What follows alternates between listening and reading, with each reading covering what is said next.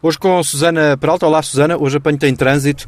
Vamos uh, falar um bocadinho aqui sobre uh, a, a, polémica gerada pelas declarações do Primeiro-Ministro que desafiou as empresas uh, a contribuírem para um aumento do salário médio em Portugal.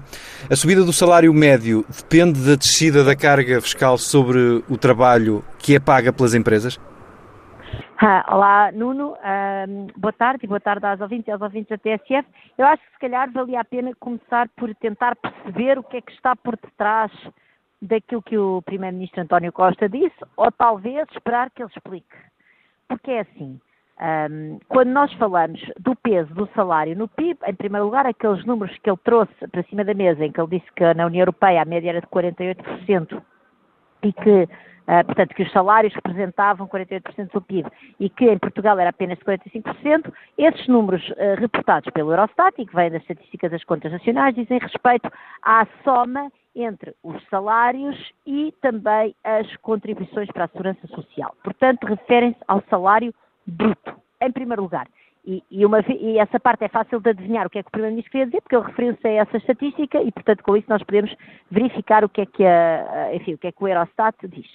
Em segundo lugar, o Primeiro-Ministro não disse se queria uh, aumentar o salário uh, bruto, o salário para real ou nominal, porque é assim, se tu tiveres um aumento de uh, nominal de 20% nos salários daqui até 2026, quer dizer, com a inflação que se avizinha, se a inflação se cifrar nos 5, 6, 7% este ano, esse, os salários, enfim, o aumento real dos salários não vai ser, não vai ser o mesmo. Ora, mais uma vez, reportando-nos ao tal, ao único número que o Primeiro-Ministro nos disse que me permite ir à procura um bocadinho daquilo que ele queria dizer, isto tem que ser um aumento real do salário, que é, que é para, uh, no fundo, o peso do salário no PIB aumentar, porque se vamos lá ver, se for um aumento nominal do salário e depois o PIB, graças à inflação, estiver a aumentar a uma velocidade bastante superior, então o peso dos salários no PIB vai diminuir. Portanto, segunda confusão e, sobretudo, como é que vamos fazer uh, com isto da inflação, uh, uh, também, enfim, não, não, não, ficou claro e, mais uma vez, eu tenho que interpretar. Terceira confusão, ou terceira coisa pouco clara, quer dizer, este peso dos salários também tem em conta os salários dos funcionários públicos.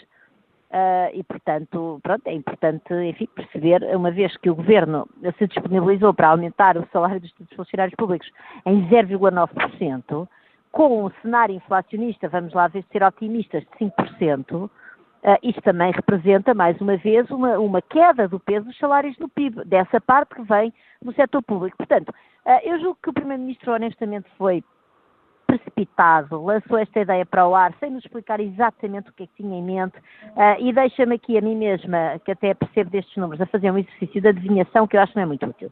Relativamente às, uh, às, declarações uh, do, do, presidente da, da, da CIP, António Saraiva. Ora bem, vamos lá ver. ele confunde as coisas, porque quando ele diz não, não, o, o, o, que o governo quer, se o governo quer pôr mais dinheiro do bolso dos trabalhadores, então que baixe os impostos que nós pagamos sobre os salários, que no fundo são o quê? As contribuições para a segurança social, isso é aquilo que uma empresa paga um, para poder pagar um salário, né? portanto há uma parte das contribuições para a segurança social que são pagas pelo trabalhador e uma parte que é paga pela empresa, isso já está incluído nesta estatística dos tais, do tal peso dos salários no PIB, isso são os salários brutos, portanto o que o Primeiro-Ministro mais uma vez interpretando aquilo que ele quis dizer, o que ele quis dizer foi libertem lá mais dinheiro nas empresas para remunerar o trabalho do ponto de vista bruto, uh, porque é essa a estatística, enfim, que parece que ele está atrás. Portanto, isso foi também uma outra grande confusão, uh, desta vez da parte de António Saraiva, mas depois há outras confusões da parte de António Saraiva também. Portanto, isto é uma espécie de popurri de confusões. Repara, por exemplo, António Saraiva refere-se ao aumento da remunera das remunerações, ou seja, enfim, dos salários que têm uma parte da remuneração fixa e da remuneração variável, segundo as estatísticas que têm sido lançadas pelo INE.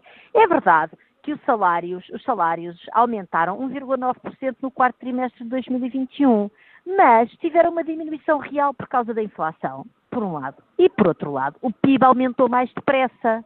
E, portanto, mais uma vez, há de facto um aumento dos salários, mas que não só não acompanha o aumento do PIB, portanto, o tal peso dos salários naquilo que é o rendimento total da economia está a diminuir, como além disso os, trabalhadores perderam uh, poder de compra real. quando olhamos para o primeiro trimestre de 2022, idem, portanto, nós temos um aumento nominal dos salários de 2,2%, segundo as estatísticas do INE, e o, uh, uh, em termos reais os salários perderam 2% do poder, do poder de compra neste trimestre que acabou de acabar, em, em março uh, de 2022. portanto, nós estamos aqui realmente numa grande confusão de conceitos. Eu, eu, não vou dizer que foi António Saraiva que criou a confusão, a, a confusão de conceitos. Eu julgo que o Primeiro-Ministro também não foi cuidadoso, porque nós estamos num, num, num, momento também de inflação, o que cria aqui mais uma confusão adicional entre o salário nominal e o salário real, que nos últimos anos, com a inflação perfeitamente residual que nós tínhamos desde os anos 90, nós não tínhamos que nos preocupar com essa variável. E, de facto, o que nós aqui precisamos é de clarificar conceitos e de sermos todos sérios naquilo que dizemos. Quais são as boas regras uh, que, que, manda a economia? O valor do salário deve estar indexado a algum indicador e qual é esse indicador? Aquilo que diz a teoria mais, vamos dizer, clássica de economia é que o salário segue o caminho da produtividade. Na prática, nós sabemos, enfim, já há estudos cada vez mais importantes que mostram isso, que, uh, o, que o salário depende também muito do próprio poder negocial. É por isso, por exemplo, que nós temos pessoas a serem que são remuneradas de maneira muito generosa pelo seu trabalho, como é o caso das pessoas que têm poder de decisão nas empresas, porque têm um poder negocial. Uh, estou a falar dos salários dos CEOs, não é? Dos vários quadros das empresas. Uh, têm um poder negocial, têm informação privilegiada e, portanto, há imensa investigação que mostra que eles são uh, remunerados acima daquilo do valor que verdadeiramente trazem. Aliás, basta dizer que, um, que, por exemplo, quando as empresas perdem valor por causa de de, de, de, incidentes, por exemplo, de, sei lá, quando as empresas de, de petróleo um, perdem lucros por, por, por, por, fatores que têm que ver com a procura do petróleo a nível internacional, com uma guerra ou qualquer coisa assim, como é que está a acontecer agora, embora isto esteja em flash, seja estudos, obviamente, de momentos anteriores. Uh, isso não está, obviamente, debaixo da, do controle de nenhum, uh, de nenhum CEO dessas empresas e, no entanto, eles nessa altura não perdem, por exemplo, rendimento e ganham quando, por, por, quando a guerra se vai embora e depois o, o valor da, da, empresa, os lucros voltam a aumentar. Portanto, há aquilo que nós chamamos que eles são, no fundo, remunerados pela sorte, e depois também sabemos que a perda de uh, poder negocial dos funcionários uh, e, por exemplo, as, taxas, as baixas taxas de sindicalização, etc., são algo que leva a uma diminuição dos salários. Portanto, uh, digamos que há, há boas razões para nós acreditarmos que os salários não são apenas indexados à produtividade também tem estes fatores de poder negocial. Desse ponto de vista, um momento de escassez de mão de obra em alguns setores, por exemplo, é, uma, é um bom poder negocial para, para os salários aumentarem e, e, portanto, isso é algo que, que pode jogar a favor uh, dos trabalhadores. Deixa-me também já agora só acrescentar algo que eu disse há pouco. Quando o Primeiro-Ministro fala do aumento do salário médio, atenção que nós podemos aumentar o salário médio aumentando apenas os salários do topo da distribuição, não é? Portanto, eu, se eu ganhar um e tu ganhares seis, nós temos em média 3,5. Se o teu aumentar para 7 e o meu não variar, o nosso salário médio aumenta. Portanto, também me parece que desse ponto de vista o Primeiro-Ministro foi pouco cuidadoso porque enunciou o conceito sem precisar quem é que ele queria que tivesse salários mais altos. Eram realmente os salários mais elevados de todos a subir para subir a massa salarial, não me parece que seja esse o caso.